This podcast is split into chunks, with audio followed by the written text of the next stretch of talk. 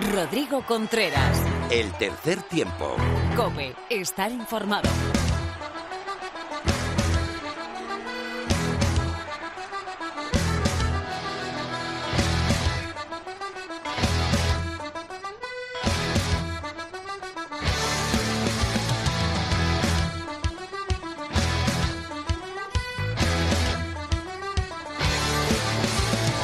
¿Qué tal? Bienvenida a esta entrega navideña del tercer tiempo. Bienvenido al capítulo 162 de tu programa de rugby en la radio.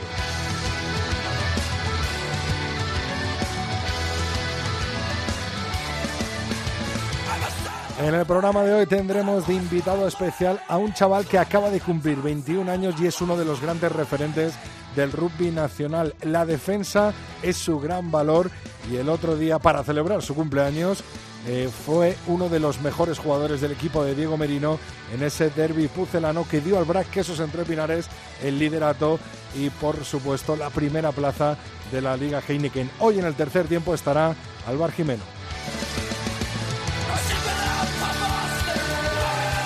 Volveremos a San Cugat, donde está Álvar Jimeno concentrado con el 15 de León para hablar con Mar Álvarez y que nos cuente qué tal va esa concentración y cómo se está preparando la selección española de rugby para ese campeonato de Europa que empezará en el próximo mes de febrero. Toda la actualidad de la Liga Iberdrola y de la Liga Heineken con Lorena López y aquí con mi amiga Laura Rubio Valladolid. Tertulia con Miguel Ángel Torres Teto y Pepe Ibáñez de la revista 22. Phil, le hemos dado vacaciones hasta el 2019 y por supuesto que cerraremos el programa con tus mensajes, con lo que nos cuentas cada semana a través de nuestras redes sociales.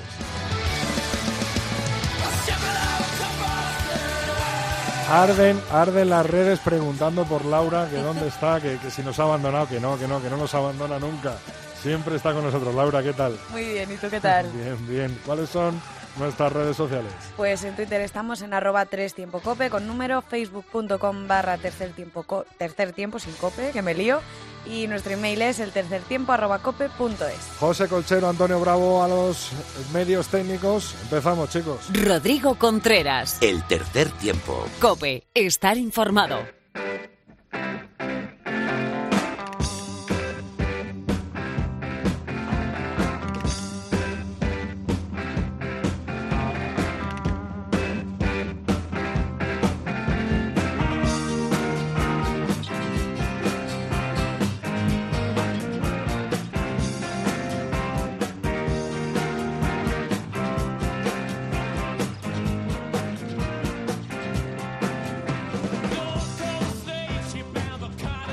Esas notas de guitarra van mus- mucho más allá de la música. Eso traspasa la barrera de la música y entra dentro de la sociedad. 75 cumpleaños de Mr. Keith, Keith Richards, Richard, como quieras llamarle.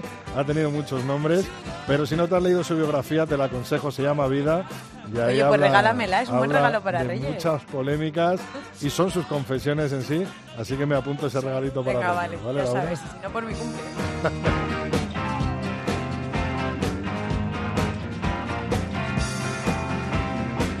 Pues felicitando a este hacha de la guitarra, llegamos hasta la jornada 12 de la Liga Heineken. Menudo jornadón se disputó, partidos muy, muy, muy, muy apretados y que al final se decidieron por pocos puntos de diferencia, casi todos de ellos. ¿Cuáles fueron los resultados, Laura? Club de Rugby La Vila 18, Complutense Cisneros 17, Hernani 20, Barça Rugby 13, Braquesos Entre Pinares 20, Silvestorm El Salvador 0, Unión Esportiva Samboyana 22, Ampordicia 23, Vizcaya Guernica 29, Aldro Energía Independiente Rugby 39 y Sanitas Alcobendas Rugby 21, Universidad de Burgos 10. Como decía al principio, ese derby pucelano entre Brasquesos Entre Pinares y Silvestre en El Salvador decantó al equipo de Diego Merino directamente a la primera posición eh, de la tabla que la lidera el equipo de Merino con 46 puntos, los mismos que Sanitas Alcobenda Rugby, ¿no, Laura? Sí, sí, tercero va Silverstone El Salvador con 43, eh, cuarto Ampordicia con 35, quinto Barça Rugby 34,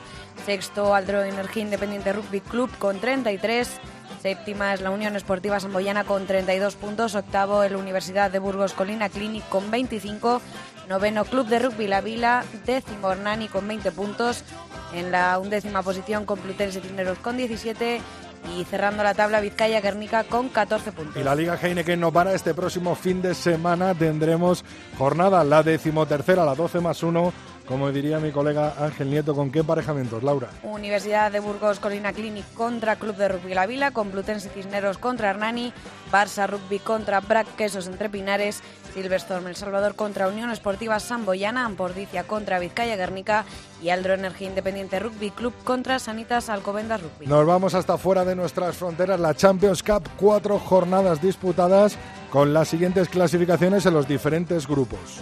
Toulouse en primera posición con 17 puntos, segundo Leinster Rugby con 15, tercero Bath Rugby con 5 puntos y cuarto Wasp con 3. En el grupo 2 Munster lidera la clasificación con 12 puntos, Castres Olympic 9 puntos, Exeter Chiefs 8 puntos y empatado con los Exeter Chiefs en última posición Gloucester Rugby. En el grupo 3 Saracens en primer lugar con 18 puntos, segundo Glasgow Warriors con 14, Tercero Cardiff Blues con 4 y cerrando el Lyon con 0 puntos. En la cuarta entrega, el cuarto grupo, Racing 92 lidera la clasificación con 4 victorias en 4 partidos y 19 puntos. Ulster Rugby es segundo con 14 puntos. Leicester Tigers 6 puntos, tercera posición. Y Scarlets cierra este grupo 4 con 2 puntos. El grupo 5 lo encabeza Edinburgh Rugby con 15 puntos. Segundo Montpellier con 11 tercero Newcastle Falcons con 8 y cuarto RC Toulon con 6. Nos vamos ahora hasta la segunda categoría del rugby europeo, la Challenge Cup.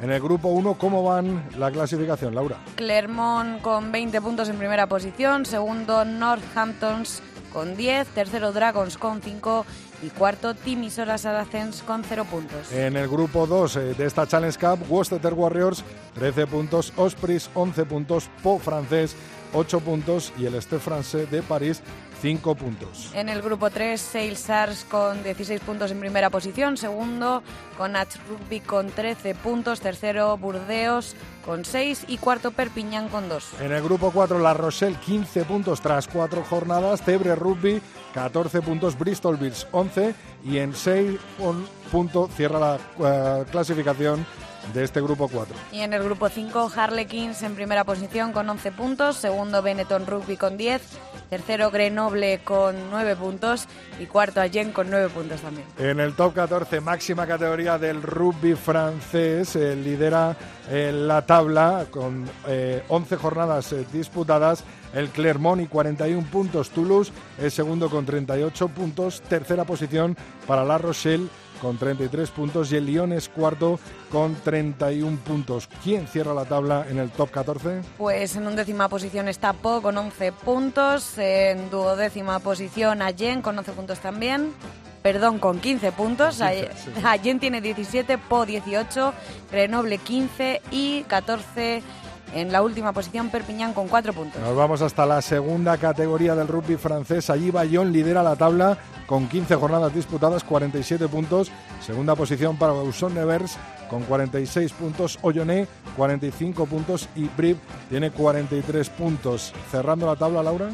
En decimotercera posición, Orillac con 29 puntos. Decimocuarto, Bugenbres con 25.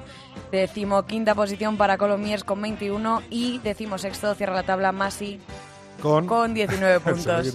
me lo quita, de verdad. Y el otro... Bueno, bueno, vamos hasta las tierras británicas, ahí en la Gallagher Premiership, última que analizamos y que te decimos. Nueve jornadas disputadas, Saracens eh, primera posición, 42 puntos, Exeter Chief 40 puntos. Estoy como en tiempo de juego cuando puteaban a que decía la segunda división. Gloucester Rugby 28 puntos, tercera posición y los Waps son cuartos eh, con 24 puntos, empatado con los Harlequins que tienen la misma puntuación. En el último puesto de la tabla, ¿quién, Laura? Los Newcastle Falcons con 15 puntos en décimo primera posición, un poquito antes los Sale Sharks con 16 y décimos están los Northampton Saints con 17 puntos. Bueno, pues hasta aquí la actualidad del rugby nacional e internacional. Vamos ahora con Lorena López y turno del rugby femenino.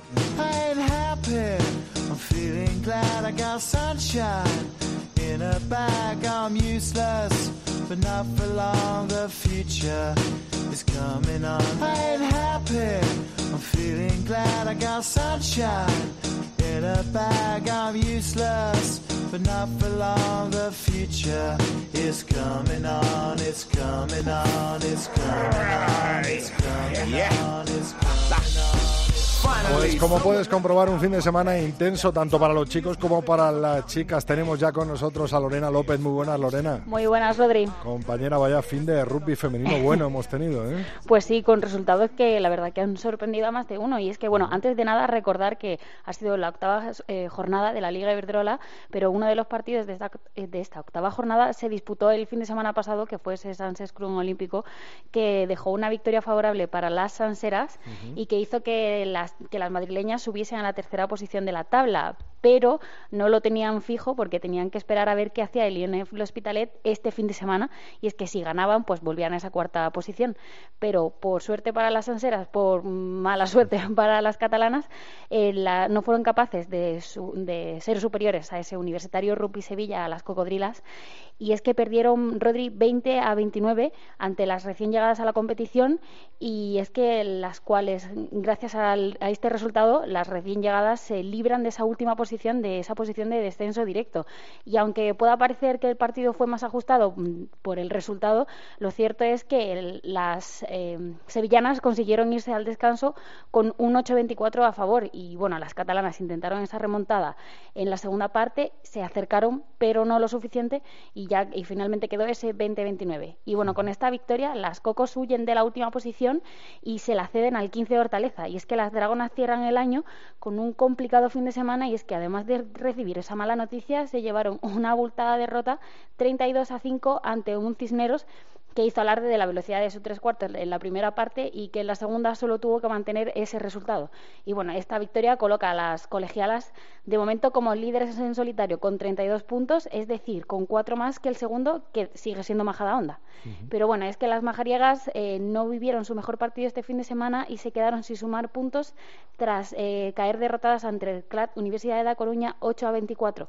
Paula Medín, eh, olímpica y capitana del conjunto coruñés, lideró a las suyas hacia la victoria con tres ensayos en uno de los mejores partidos de la gallega en lo que llevamos de, temporada. Hay que recordar que no empezaron con su mejor pie, pero parece que van consiguiendo recuperar ese ritmo que tenían. Y bueno, eh, coparon la posesión, posición y cedieron solo una vez ante las madrileñas en el minuto 62, cuando Carmen Rodera posaba la única marca para las locales. Y bueno, después de todo este jaleo, te cuento un poco cómo han quedado finalmente estos los resultados. Y es que el Complutense Cisneros 32, 5, 15 Hortaleza, Inefel Hospitalet 20, 29 Universitario Rupi Sevilla, Majadahonda 8, 24 CRAT Universidad de Coruña y Sanses Scrum 25, 12 Olímpico de Pozuelo. Buena cara en, este principio de temporada y en este principio de año 2018 el de las eh, Cocos de Sevilla, recién ascendidas y que han eh, ha conseguido ¿no? salir eh, de esa última plaza en esta jornada 8, ¿no, Lorena? Parece que les ha costado, a ver, ten en cuenta que llegaba, que venían de la Liga Regional Andaluza y que llevaban además pues un par de añitos, tres, que no conseguía que ningún equipo realmente le hicieran frente y conseguían pues victorias muy abultadas de, del orden de 55-0 o cosas así, vamos, y al final pues llegar y ver que hay gente que te planta cara, pues quieras que no, y tiene que ser complicado. Están, en su categoría, yo creo que las Cocos eh, de Sevilla. ¿Estos resultados eh, significan algún cambio, como nos has dicho, en la clasificación, no? Pues sí, y bueno, lo primero es que pese a que llevamos ocho jornadas de la Liga Verdrola, seguimos sin saber a ciencia cierta que cuatro equipos se ganarán la oportunidad de disputar los playoffs. Eh, y tampoco sabemos quién va a ser, o sea, van a seguir en la lucha eh, por salir de ese último puesto y evitar así el descenso. Pero bueno, de momento la clasificación, antes de irnos de vacaciones, se queda así. El Complutense Cisneros tiene 32 puntos, le sigue el Majada Honda en segunda posición con 28, en tercera está el Sanses Crun con 24 y Neflo Hospitalet con 21, empatado con el quinto, que es el CRAT Universidad de La Coruña.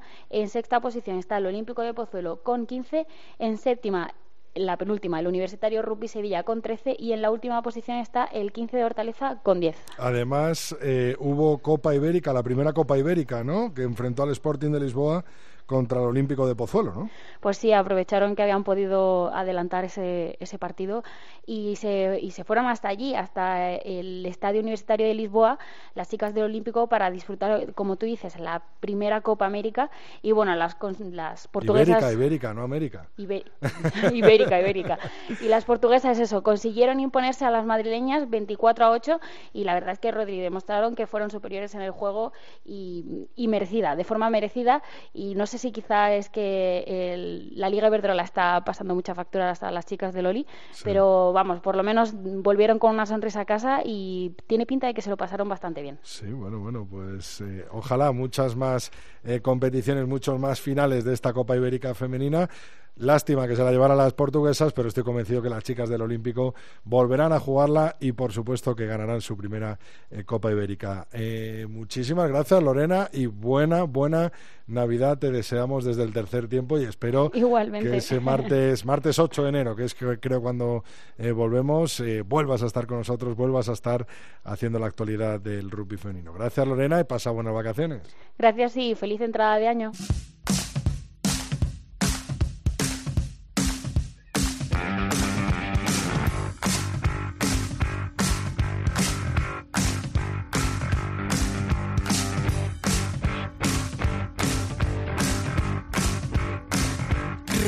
Contreras. El tercer tiempo. Cope. Estar informado.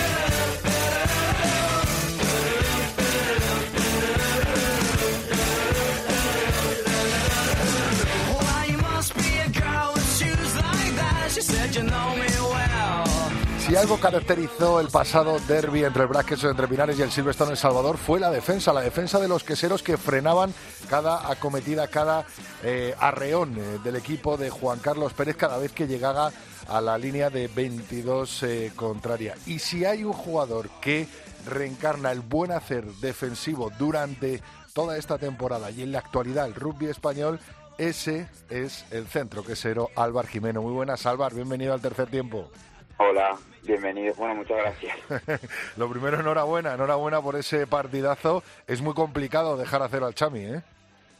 Sí, sí, la verdad es que estoy muy cómodos en defensa, como, como decías, y nos sentimos ahí muy cómodos todo el partido. Y bueno, tuvimos pocas ocasiones porque la verdad es que tuvieron más el balón ellos durante, durante todo el partido, pero supimos aprovecharla. Así que nada, muy contentos. Álvar, cumpleaños, 21 cumpleaños que no se te va a olvidar en mucho tiempo, ya que marcaste dos ensayos, eh, conseguiste el liderato también como premio con el Brasqueso entre Pinares y, y, bueno, una constatación un poco a, una, a un gran año, ¿no? A un gran año 2018 en lo personal tuyo. Sí, hombre, si vemos desde de, principio de año, la verdad es que ha sido un año bastante bueno, solo hay que, hay ese ese mal episodio que tuvimos con la selección en Bélgica, que bueno, hay que intentar olvidarse de ello y seguir adelante. Pero sí, a nivel de club, la verdad es que fue, bueno, ha sido un año muy bueno y acabamos así, bueno, faltan dos partidos, nos falta este fin de semana jugar contra el Barcelona que nos ganó en, en casa y, y aún tenemos que jugar la Copa Ibérica, pero sin duda, como, como decías, es un, es un buen regalo de cumpleaños. Eh, ¿Ves favorito al, al BRAC en esa Copa Ibérica contra los portugueses? Bueno, eh, aún no, hemos, no sabemos mucho respecto al rival, aún no hemos tenido tiempo de estudiarles y de, de saber cómo son a nivel de juego, pero creo que, que, en una final todo puede pasar. Nunca me gusta decir favoritos, así que eh, lo, lo más importante es disfrutar de ella y obviamente ganar. Álvaro, estás ahora mismo en San Cugat atendiéndonos desde la concentración del, del 15 del León, estas mini, mini concentraciones eh, que está haciendo todo el staff técnico con Santi Santos eh, a la cabeza, eh, yo creo que están yendo muy bien y están conjuntando eh, mucho al equipo. ¿Cómo está siendo esta concentración, Álvaro? Sí, bueno, lo primero que creo que la federación está haciendo un, un gran apoyo intentando hacer estas concentraciones como para que el grupo se junte como mínimo una vez al mes y, y también gracias al, al CAR de San Cugat que nos deja estar aquí, que son unas instalaciones maravillosas y podemos entrenar al máximo. Y bueno, esta concentración está yendo muy bien. Hemos hecho test de, de todo tipo en las preparaciones físicas. Estamos ya un poco haciendo de, de conjunto y, y como siempre, eh, gente que, que es eh, un poco más nueva, gente que es un poco más vieja y haciendo, haciendo un buen grupo, que es lo importante. Eh, de- hablaba al principio de, de la defensa. Te hemos visto en los test match eh, de noviembre placar todo lo que se te venía encima y eso que los tonganos eran una piedra dura de, eh, de roer, perdón, los, eh, los eh, samoanos. Pero, pero eh, ¿cómo pierde uno el miedo? Tú ya lo has perdido desde hace muchos años, pero a alguien que esté empezando en el rugby, que nos esté escuchando, Álvar, eh, ¿cómo pierde uno el miedo a agacharse y a aplacar e ir a las piernas, ir a tirar a lo mejor a un tío que te saca 20 o 30 kilos? Bueno, creo que el miedo nunca ha existido. Creo que hay que disfrutar del contacto. Eso es una cultura bastante, bastante polinesia, bastante neerlandesa, samoana. A ellos les encanta disfrutar del contacto y creo que es lo que deberíamos hacer nosotros. Es fácil también disfrutar cuando, cuando tienes esa fuerza y esa genética de por delante, pero, pero también hay que, hay que inculcarla aquí porque, porque de verdad que, que podemos eh, eh, jugarles en el contacto si, si mejoramos físicamente y lo que digo, la, la parte principal es no tenerle miedo, sino, sino disfrutar en el contacto. Es, es una de las maravillas que tiene el rugby, en mi opinión. Eh, Álvaro, eh, sé que te tienes que ir a entrenar. eh, te decía para, para, para, para ir acabando eh, esta entrevista, estás cogiendo muchos galones, tanto en el rugby español como en tu club, como en la selección española. ¿Te da un poco de vértigo? Bueno, creo que al fin y al cabo, si las cosas me van bien en lo personal es porque van bien en, en conjunto. La selección española creo que hizo un buen papel en noviembre. el BRAC está haciendo, eh, bueno, lleva haciendo un año muy bueno. Estamos haciendo un año bastante, bastante completo. El año pasado acabamos con muchos títulos, bueno, con todos los títulos que podíamos conseguir. Y la ventana de noviembre con la selección española ha sido ha sido muy bonita y yo creo que los, los espectadores y todos los aficionados del rugby se, han ido cogiendo porque han visto la lucha de, de- del 15 del León, han visto que, que son valientes y que le podemos competir contra, contra los más fuertes. Entonces creo que, que esos galones, como tú dices, que se me están viniendo en lo personal, no, no, no es importante. Lo importante es que, que en el conjunto estamos yendo para adelante y eso A ver, es lo que de verdad importa. Ah, vale, vale. Nada, que te perdía un poquito. Eh, ¿Cómo ves ese Campeonato Europeo de Naciones que nos viene ya en febrero? Eh, ¿cómo, ¿Cómo crees eh, que va a reaccionar el 15 de León al volver a competir ¿no? en una competición oficial y al volver a competir en esa competición que sufrimos el despropósito de, de- Bélgica el año pasado? Pues lo primero lo afrontamos de una manera bonita, porque queremos queremos decir que, que nosotros, igual que en noviembre, que nosotros sí que podemos ir al Mundial, sí que pudimos haber ido, y, tenemos a las dos selecciones, Georgia, que es un poco más fuerte, y, Rusia, que serán partidos bonitos para, para demostrar que, que nosotros también podemos estar en el Mundial.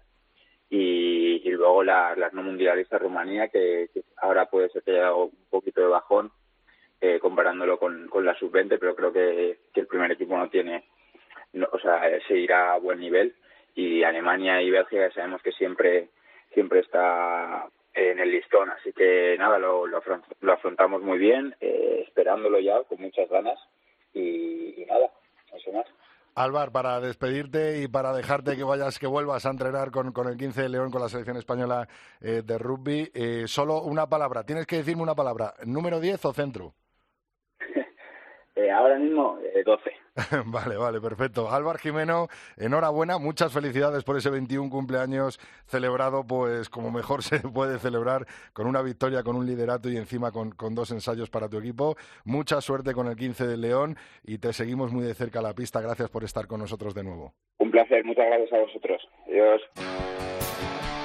Rodrigo Contreras. El tercer tiempo. Cope. Estar informado.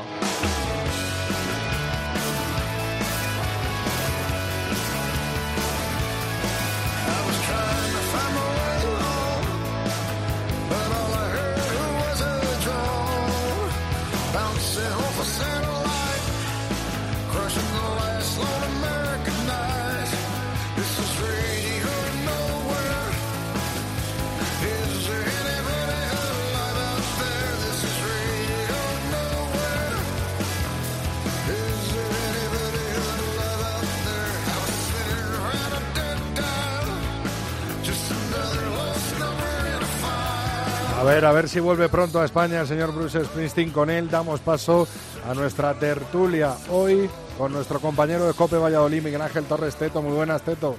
Hola, Rodrigo, buenas tardes. Y también nos escucha Pepe Ibañez, director de la revista Desde la Línea 22. Muy buenas, Pepe. Hola chicos, buenas tardes. Bueno, eh, Teto, menudo partido, menuda defensa de, del Quesos. Hemos tenido, yo creo que es a uno de los máximos exponentes de la defensa del rugby en España, como es Álvaro Jimeno, y fue la que decidió ese 20-0, ¿no? La que decidió ese partido. ¿Tú habías visto al Chami quedarse a cero alguna vez? Bueno, yo lo he publicado en mi Twitter. eh, es una- unos datos que me dio Juan Causelo, eh, de todos conocidos, un hombre, un estudioso de los datos que proporciona el rugby. eh, que creo que han sido cuatro datos, a ver si me, me acuerdo. Nunca jamás en la historia el Quesos había conseguido ganar en Liga al Chami dejándole a cero, nunca. Eh, sí que lo había conseguido en Copa en el año 2015, un 9-0 eh, contra, eh, bueno, en Copa, Copa del Rey, es un 9-0 2015. Y luego el dato más, más curioso es que eh, 293 partidos seguidos llevaba El Salvador al menos anotando tres puntos a alguno de sus rivales. Es decir, eh, es un récord histórico de la liga, el que el récord absoluto, el que tiene el conjunto chamizo, y mira, se lo ha quitado el Quesos. Desde noviembre de 2004, el Chami siempre había anotado tres puntos.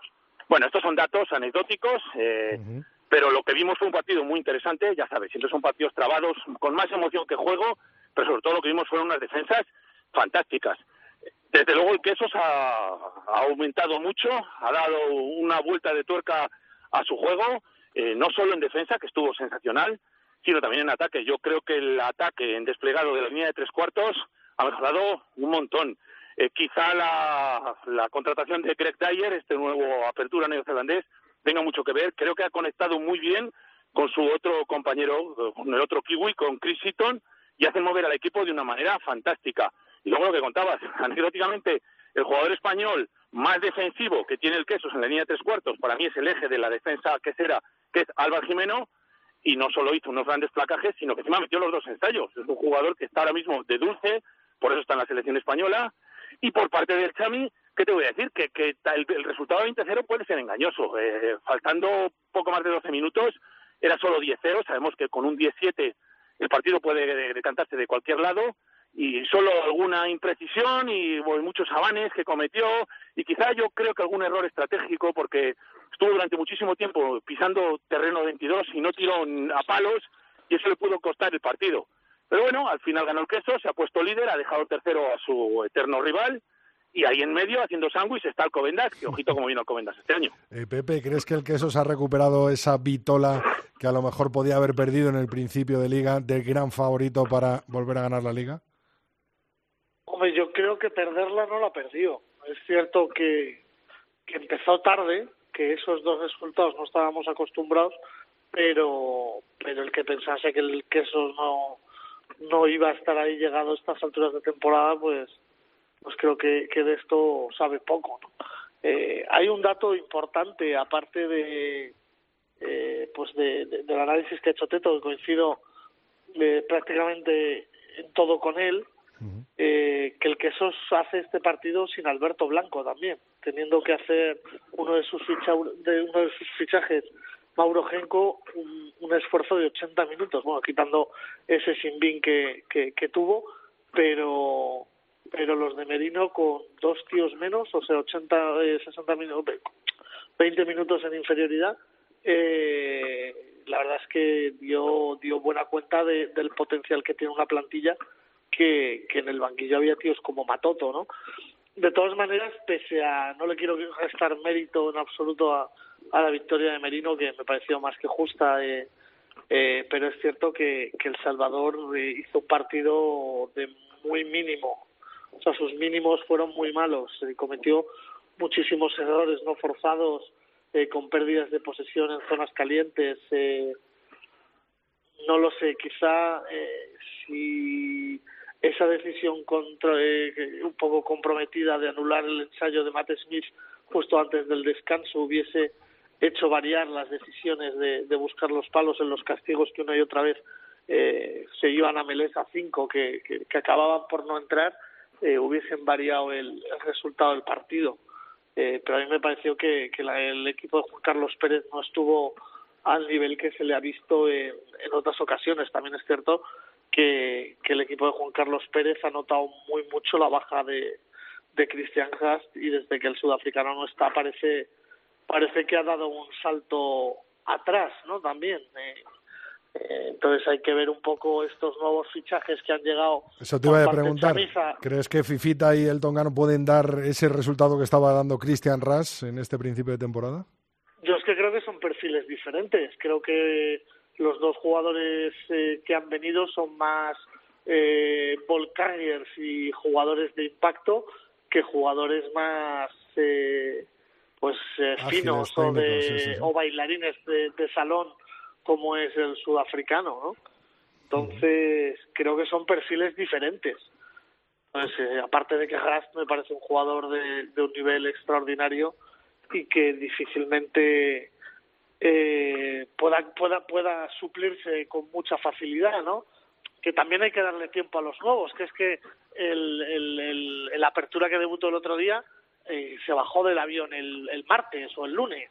Entonces, vamos a dejar que trabaje, que asimile los sistemas y, y a ver qué recorrido pueden, pueden dar. Lo que sí es cierto es que, que la liga está muy bonita y, y vamos a ver qué pasa. Como decía Teto Pepe, mientras tanto emparedado entre medias, el Sanitas Alcobendas Rugby que sigue pasito a pasito y no pierde comba, ¿no? Eh, el otro día buen partido, partido serio. Eh, Burgos ya demostró en el primer partido, de- en el partido de ida a Sanitas Alcobendas Rugby que no es una perita en dulce para nada. Y a mí me gustó mucho la delantera de, de Sanitas. Veo que Griffiths eh, se, ha, se ha instalado muy bien, ¿no? En esa eh, Mm. primera línea y, y que y que bueno pues sobre todo en las tuches no según lo decía según lo estaba viendo le dieron un buen repaso al equipo burgalés no Pepe Sí, desde la Touch con, con Cabrera, Pignica, Lucas y Jaume, la verdad es que hay muchas alternativas. Eh, Dani Marrón y Bob Vejero son grandes lanzadores. En Touch yo creo que, que, que Alcobendas es, eh, yo para mí, el, el mejor equipo de la liga. Pero, sin embargo, yo no, no estoy tan contento con, con el juego. Creo que, que el equipo cometió casi 20 errores no forzados de pérdida de posesión para regalarle el balón al contrario y, y que sigue jugando muy atascado. Ya lo dije en el partido de Copa con Samboy. Eh, no sé qué está pasando en, la bisagra, pero con una línea de tres cuartos pensada para, para jugar eh, está muy atascado el ataque del Sanitas Alcobendas, ¿no? Eh, y ahora mismo es su delantera la que le está manteniendo eh, viva y sacándole partidos. Ahora que cuando llegue la hora de jugarse las castañas, a ver esta delantera cómo está, porque está muy golpeada, está muy mermada y, y, a ver qué va a pasar, ¿no? Eh, antes de entrar en el tema de, de Copa que pregunté a Felipe, a David la semana pasada, Teto, los equipos de abajo en la Liga Heineken están apretando y bueno, pues Guernica lleva dos partidos últimos plantando eh, bastante cara. Eh, Cisneros vimos eh, eh, que tuvo la primera victoria en casa y que después con la Vila estuvieron ahí, ahí los dos equipos. Parece que han subido un poquito más el nivel de, de la parte baja de la tabla, ¿no? Bueno, Sí, y, sí, y yo- la derrota yo del Barça, ¿no? Yo creo que es la liga más igualada de los últimos años, pero no solo por arriba, que lo es, sino por abajo. Y abajo se van a dar auténticas bofetadas entre Guernica, entre Cisneros, entre Hernani, entre La Vila. Y es que ya ves lo que ha ocurrido el otro día. El Guernica perdió con el Vasco en casa, ya que es difícil ganar en Guernica con ese campo que ahora ya sí, ahora ya empieza a estar ahora como Urbieta, Urbieta es Urbieta. Ahora, Urbieta, ahora sí. ahora sí, entonces cuidadito con Guernica a partir de ahora. Eh, luego Hernani, fíjate, eh, gana al Barça, gana una hipotética semifinal de Copa. Cuidadito con los de Barcelona, que Hernani en su casa eh, ya sabemos cómo es, con ese juego cerrado, que lo bordan y con el- la afición, que bueno, va a estar ahí apoyando. Y en Liga mira lo que han conseguido. Cisneros es el que no acabo de verle porque es como las lagunas de Ruidera, aparece, desaparece, parece que está hundido, luego de repente te gana un partido que no te lo esperas, eh, muy triste, creo que para ellos tiene que ser haber perdido los dos partidos con un rival eh, directo como es la Vila, tanto en casa, en Madrid, como allí en Villajoyosa. Pero bueno, lo que estábamos diciendo, ahí están intentando todos los equipos sumar puntos, eh, muy en un pañuelo están todos y creo que va a haber liga eh, emocionantísima hasta el final. Y ahora mismo yo no sabría decir quién es el que va a caer al hoyo, ni Pero, quién va, va a quedar en, en No te olvides, segundo. no te olvides además que, que igual que han hecho los de arriba que se han reforzado. Ordiz ha traído un segunda línea, el, el Brac ha traído un pilier y una apertura, el Xavi también ha traído otra apertura. Eh, los de abajo también han traído han traído gente. Eh, el otro día cuando va Alcobendas a jugar contra Guernica está Morgan Reddy, el, el octavo que hace uno de los ensayos de, de los basurdes. Eh, la vila creo que han llegado dos chicos de Argentina nuevos. Lo que le cuesta al Sanitas Alcobendas es ganar en Urbieta, ¿eh? Sí, es uno de esos campos que no que no se le da bien, igual que el Andaretoki, ¿no? Es un poco lo que le pasó al Barça, yo creo que este fin de semana, ¿no? Que se ve sorprendido por el ímpetu de, de y, y, la, y la, el adaptarse mejor a, a las condiciones que, que el rival, ¿no? Pero pero aquí hasta hasta el más tonto hace relojes, ¿no? Como se suele decir y y, y cualquiera en un día que tú bajes la guardia te, te pinta la cara y te hace te hace partido y te puede dejar te puede dejar fuera. Mira lo que hizo Cisneros en Barcelona, que casi les deja fuera de la copa y le da un alegrón a Teto, ¿sabes? Pero Pepe, Pepe y Rodrigo, eh, yo creo que tenemos que apuntar para otro día con más gente a hablar de un tema y es el tema de los extranjeros en la liga. Todos sabemos, por esto que comentabas, que no solo los de arriba han fichado extranjeros, sino los de abajo también, y me parece perfecto. Pero a mí me da mucha pena el otro día en el derby vallisoletano, que creo que solo jugaron tres vallisoletanos por parte del Quesos, y solo jugaron, estoy hablando de, de memoria, ¿eh? dos vallisoletanos por parte de El Salvador, cuando hace 15, 20 años eran 30 tíos de aquí, 30 pucelanos. Eh, vale, la liga es mucho más entretenida ahora, juegan muchísimo mejor, son profesionales, pero hay que intentar, yo creo, limitar de alguna manera, y por eso te lo digo, no vamos a hablar ahora de ello, apuntar algún día, Rodrigo, tema extranjeros. Hay Pues lo que limitar apunto, lo de apunto porque veo a, liga. veo a Pepe lanzado para contestarte, así que una Para otro día, venga. sí, sí, otro día, otro día.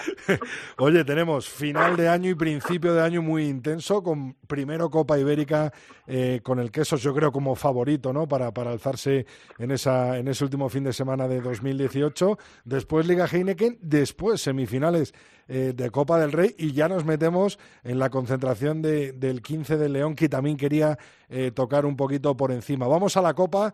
Eh, ¿Cómo veis esos dos enfrentamientos? ¿Creéis que el eh, partido del Andare eh, Toki de esta pasada jornada decimosegunda entre Hernani y el Barça Rugby puede ser un reflejo de lo que se puede ver el 20 de, el 20 de enero en, en Landare o va a ser un partido totalmente diferente? Y por supuesto el partidazo eh, de las terrazas para el que tenemos ya incluso hasta concierto contratado, ¿no, Pepe? Antes del partido. Eh, ¿cómo, ¿Cómo le veis? Empezamos por Landare, si quieres, Pepe, y luego nos metemos en las terrazas. Eh, yo creo que no, yo creo que el partido del otro día no, no va a tener absolutamente nada que ver, eh, simplemente porque es la gran última baza que yo creo que le queda al Fútbol Club Barcelona, teniendo en cuenta que ya tiene la temporada prácticamente hecha, entre comillas, que le falta sentarse en esos primeros seis puestos de playoff, eh, pero si se mete en una final de la Copa del Rey o gana el título, sería una temporada más que sobresaliente para los de Sergi Guerrero. Así que yo creo que, que el partido sería sería bien distinto, ¿no? Y para mí el Barça, pese a que se juegue el Landar y pese a que perdiese el otro día, me parece que es un equipo superior a, Hernani y que, y que debería ganar. Ahora, que el Landare es Landare y hay que remar mucho para poder ganar allí, ¿no? Y, y también para Hernani sería eh, maravilloso poder alcanzar una final y disputar un título, ¿no? Y el partido de las terrazas, pues me parece la final anticipada y que creo que, que el campeón va a salir de ahí. Eh, no, Menudo, o sea, no menudo es- empate a 31, ¿no? Eh, vimos en, en Liga. Yo creo que ha sido el mejor partido de, de la Liga Heineken. Yo eso que ha habido partidazos, pero con un ataque total. Y, y, y Sí, fue un partido lo tuvo todo y pero bueno, eh, yo creo que los equipos van son mejores ahora que cuando se vieron en eh, en el mes de octubre, eh, van a ser mejores todavía en eh, en enero. Yo creo que, que nos esperan eh, cosas importantes por ver todavía en ese en ese partido y y creo que el que salga vencedor de esa eliminatoria tiene tiene al menos la vitola de favorito para llevarse para llevarse el triunfo. Luego ya estarán las especulaciones de que dónde se juega, eh, etc, etc, etc. Y bueno, espero que Valladolid eh, se atreva a presentar candidaturas y su equipo se queda fuera. Ya estamos Ya tirando está, la ahí, venga. vamos a esperar Oye. a ver quién llega a la final. Primero vamos a hablar un poquito de la semi. Yo voy muy rápido. Sí. Empiezo por el final. Sí. El partido entre Alcobendas y El Salvador. Eh, partidazo, como habéis dicho, complicado. Eh, para mí está al 50%. Hombre, El Salvador es muy potente, pero tiene un hándicap. Tiene que viajar, tiene que jugar en un campo que no es el suyo habitual, no está acostumbrado a jugar en césped artificial, está acostumbrado al césped natural de Pepe Rojo. Eh, por supuesto que va a estar eh, fielmente acompañado por su afición. La afición chamiza se va a desplazar en masa, estoy convencido, y Alcobendas lo va lo va a celebrar con haciendo una buena taquilla y además irán encabezados por el, este famoso grupo indefinible de música llamado Los Jamones, que van a estar allí, seguro, pero no veo nada claro deportivamente cómo puede ser. Está igualadísimo. Y sí que tengo claro, cualquiera de los dos eh, ganadores, para mí es el campeón de Copa. Con todo el respeto para la otra semifinal, de la que voy a hablar, de la que voy a hablar ahora, que es Hernani y Barça, y ahí, mira, no coincido con Pepe. Cuidadito con Hernani, cuidadito que es el 20 de enero, casualmente San Sebastián, tan borrada en bien cerquita de allí de Hernani y pueden celebrar por todo lo alto esa fiesta como el 20 de enero haga frío, haga lluvia, viento, cuidadito, que es que además eh, el Barça, los catalanes, son mediterráneos, están acostumbrados a buen tiempo, a este césped artificial, aunque realmente el Barcelona no se sabe los pobres dónde juegan, si en césped artificial, césped natural, porque van dando bandazos de un, de un lado a otro y merecen un campo en condiciones, pero cuidado con Hernani, ¿eh? que allí Hernani eh, a mí me da mucho miedo. Bueno, lo que coincidís todos los expertos y tertulianos del tercer tiempo es que quien salga de esa semifinal entre el Chami y el Sanitas Alcobendas será el campeón de Copa. Mira, sería una buena apuesta apostar al Barça o a Hernani, ¿no? Como campeón de Copa este año. Seguro que da dinero. Eso sí, las posibilidades. seguro. las posibilidades eh, no parecen que sean muchas de- del equipo que salga de, de esa semifinal. Para dejar el tema Copa, eh, ¿dónde veis una hipotética final? ¿Dónde veis una posible final, Pepe? Yo espero que en Valladolid. Tú quieres en Valladolid, que es diferente. Hombre, yo, yo, a mí me gustaría que fuese en Valladolid porque, Aun porque han jugando al Chami, al si jugar al Chami. eh, yo creo que han demostrado que es el sitio donde mejor sale este, este evento. Hombre, yo estoy Pero- convencido que si, que si el finalista es el Salvador, lo van a pedir sí o sí. Eso es lógico. Si el finalista es Alcobendas, pues eh, es probable. Evidentemente, no hablemos de Zorrilla. Ya he comentado con algunos amigos que creo que el tema No, no, yo Zorrilla. no hablo- no, no. Pepe Rojo, hablamos de Pepe Rojo, lo sé. Ya he dicho yo que Zorrilla y Rugby de momento van a estar disociados durante una buena temporada, porque ahora el equipo está en primera división, me refiero al fútbol, y esto ha cambiado. Pero bueno, eh, Pepe Rojo es un sitio muy digno, es la auténtica catedral del rugby español y una final entre eh, Alcobendas o Salvador da lo mismo con uno de los dos, Hernani o Barça, estaría genial. Pero claro, si es el Barça, los de Barcelona no van a querer desplazarse tan lejos a Valladolid. Si es Bueno, pero- imagino que no pero tendrán tanto problema, ¿eh? Pero eso te trae un pliego de condiciones y si se adjudica a alguien, el Barça tendrá que ir a jugar Claro. donde le toque Mira, ir. Donde lo hayan adjudicado, claro. A mí me A gustaría decir una cosa que muy, la muy rápida. federación decida de, eh, que se lo lleva a Zaragoza organizándolo la federación, pues me Sí, pero escucha, Pepe, es que yo oigo, yo oigo esto muy a menudo y me hace mucha gracia porque yo aquí conozco las directivas del Salvador, del queso, sé cómo trabajan y, hombre, mira, casualmente estoy en la Plaza del Poniente de Valladolid, acaba de parar delante de mí el autobús de Silvestre del Salvador. Ya es casualidad. Bueno, pues aquí el saludo Es a un los presagio. Estás es como un Tomás, presagio, ¿eh? fíjate, mira, como el Tomás Guas. aquí está. Bueno, lo que os decía, eh, que eh, la gente dice, bueno, pues que se organice en Palencia, que se organice en Zaragoza, que se organice en Logroño, que se organice en Burgos, ya, ya, ya, pero si no es donde nosotros queramos, es donde haya gente capaz de, de apostar su trabajo, de apostar su empeño y su dinero. Y eso, Eso hay muy poquitos sitios en España que estén dispuestos. Yo conozco uno, que es Valladolid, conozco otro, que es Valencia, que lo demostró el año pasado. Que me diga alguno más, porque yo lo de Logroño, Zaragoza me encantaría. Por ejemplo, un Alcobendas Barcelona en Zaragoza, genial, o un, o un eh, Salvador Barcelona. ¿Y Palencia? Palencia- bueno, Palencia ya lo demostró en su momento, ¿eh? también es verdad. Hay que pedirlo. Pero claro, y luego hay que trabajar. La gente no se puede hacer a la idea el trabajo que lleva organizar un evento de este tipo. Entonces, eh, si hay eh, eh, emprendedores que quieren apostar por el rugby y quieren dar un paso adelante, que lo hagan. Claro, el año pasado era muy fácil. Lo de Valencia, porque eran los dos equipos de Valladolid, son los dos equipos que en principio eran los mejores, que arrastraban más afición, pero este año uno de ellos se ha quedado colgado.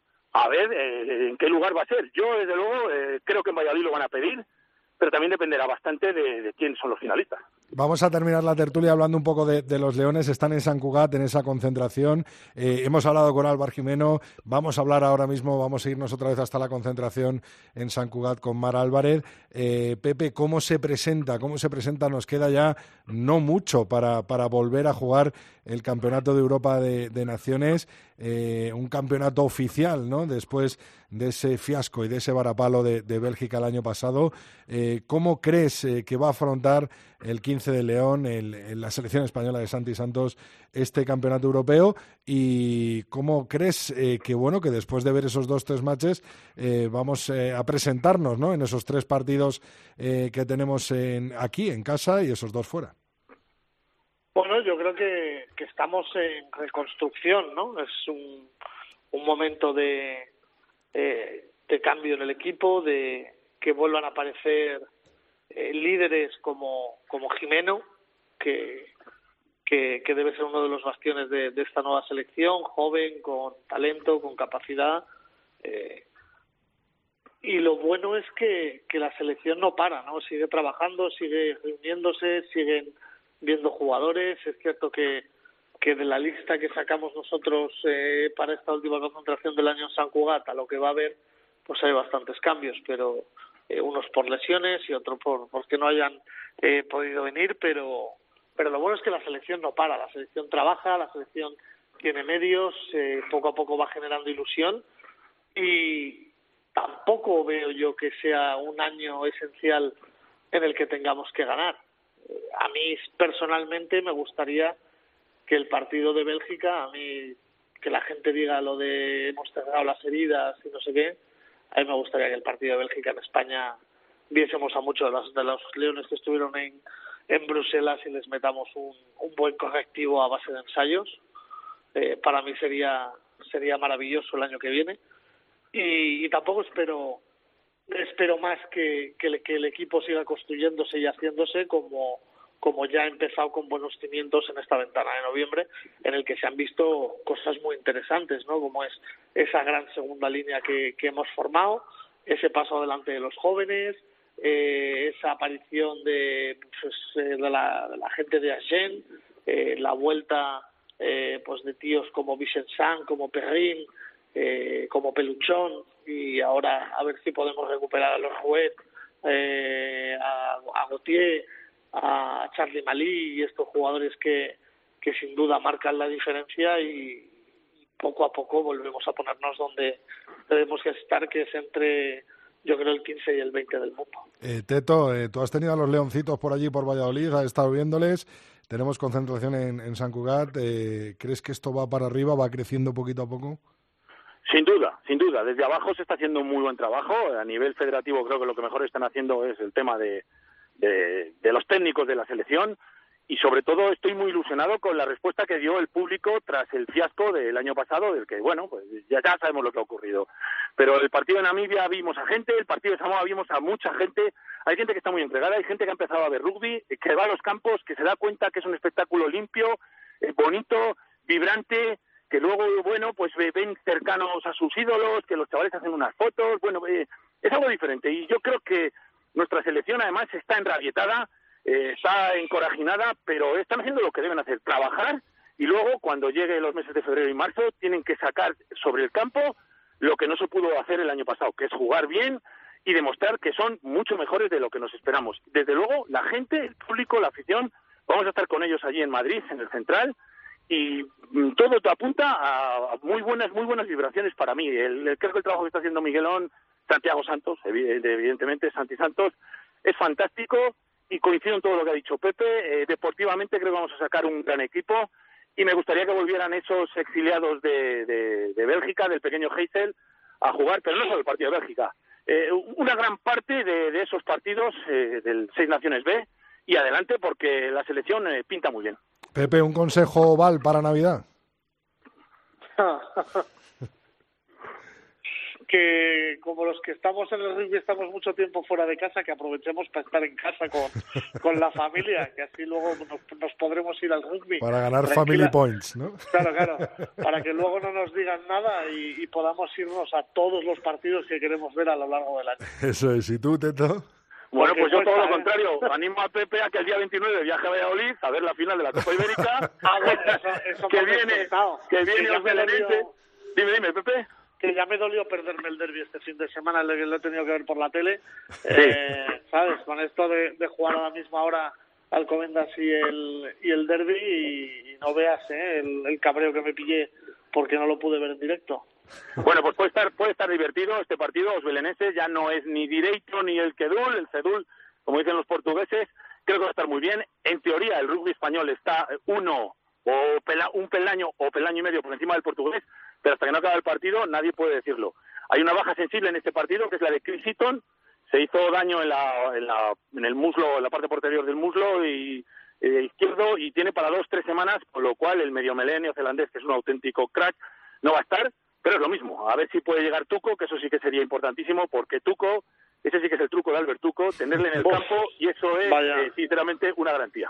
Vaya rotación de treses, ¿eh? Entre Genco y, y Alberto Blanco. Sí, sí, Sí, pero fíjate cómo, cómo se echó de menos el otro día a Tuco. Luego la segunda parte salió Pacote también eh, y Steve Barnes, que empujan mucho y bueno, se equilibró, pero la primera parte El Salvador eh, hizo un gran partido en delantera y a pesar Sí, de en todo... Belé, pues, no- en Belé El Salvador demostró ser... Muy potente, ¿eh? No, muy tiene una melee potente potentísima. y buena primera ahora- línea y sobre todo Sí. asentada, ¿no? En, en el equipo de Juan Carlos Pérez. No, trabajan muy bien la delantera. Lo que me sorprendió, por ejemplo, fíjate que se me olvidó comentarlo antes, es los pocos moles que hicieron. Además, yo tenía cerquita a Juan Carlos Pérez, estaba a mi derecha y estaba desesperado porque le estaba diciendo que hicieran la jugada, la- el touch mall. Sí. Bueno, pues constantemente cogían el balón y se lo abrían a Pelayo. Y estaba desesperado diciendo, pero ¿queréis hacer un mall? Yo creo que ya llevaban nueve, eh, nueve touch, hicieron el primer mall. Curioso, ¿eh? Yo creo que a los jugadores se les fue un poquito la pinza.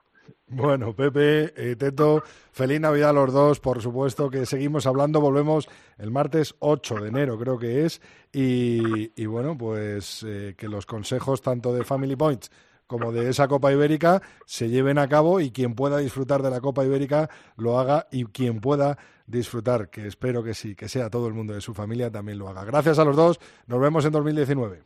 Un abrazo y feliz Navidad. Un abrazo, chicos. Felices fiestas y estamos atentos que va a haber noticias.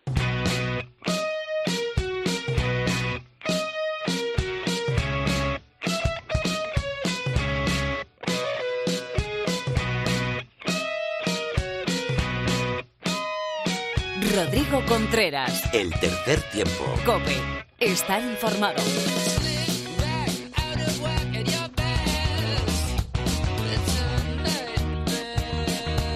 Pues una semana más tenemos eh, con nosotros a Mar Álvarez. Muy buenas, Mar, desde San Cugat, concentración del 15 del León.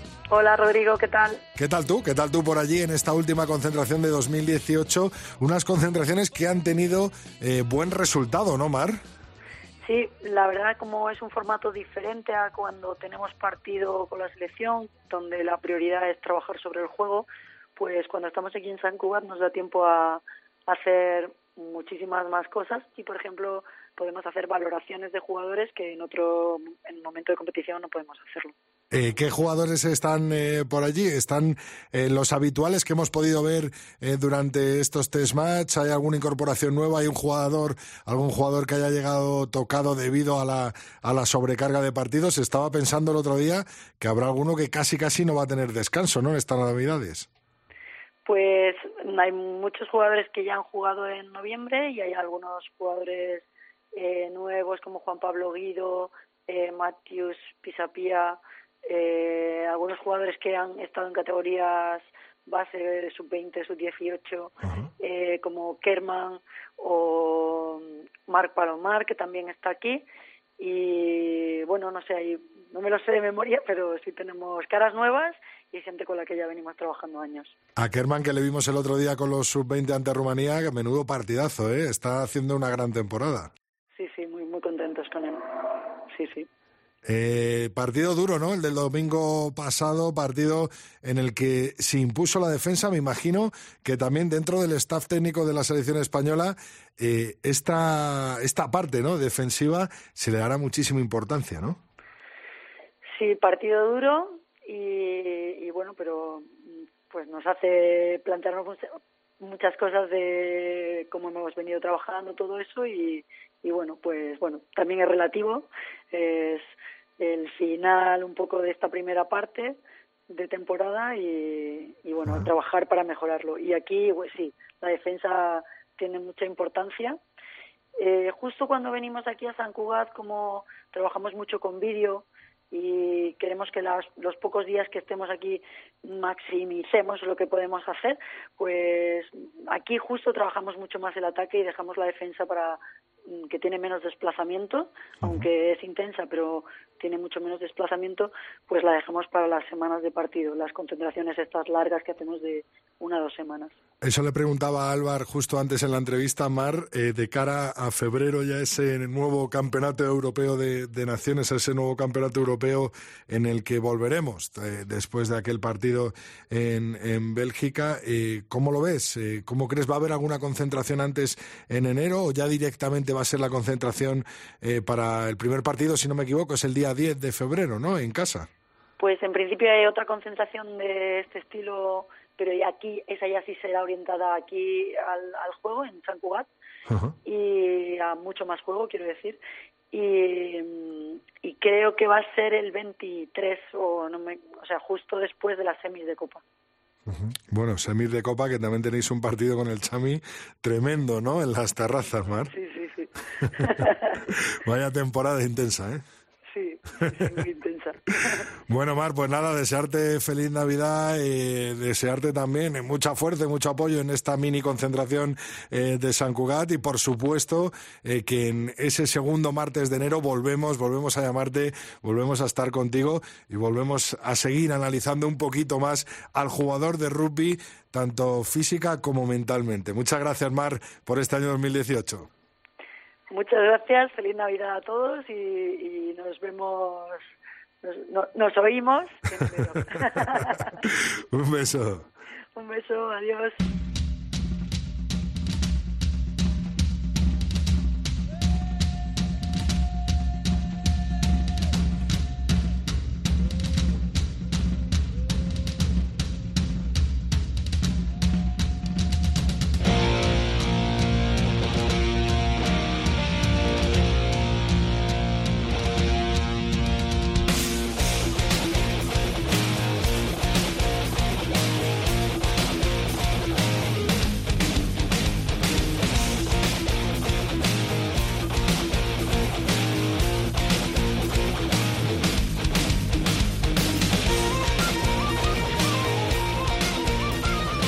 Laura, vamos a ir echando el cierre a este capítulo 162 del tercer tiempo, pero antes recordamos cuáles son nuestras vías de comunicación con todos vosotros, con todos los que nos escucháis semana a semana a través de nuestras redes sociales y mail.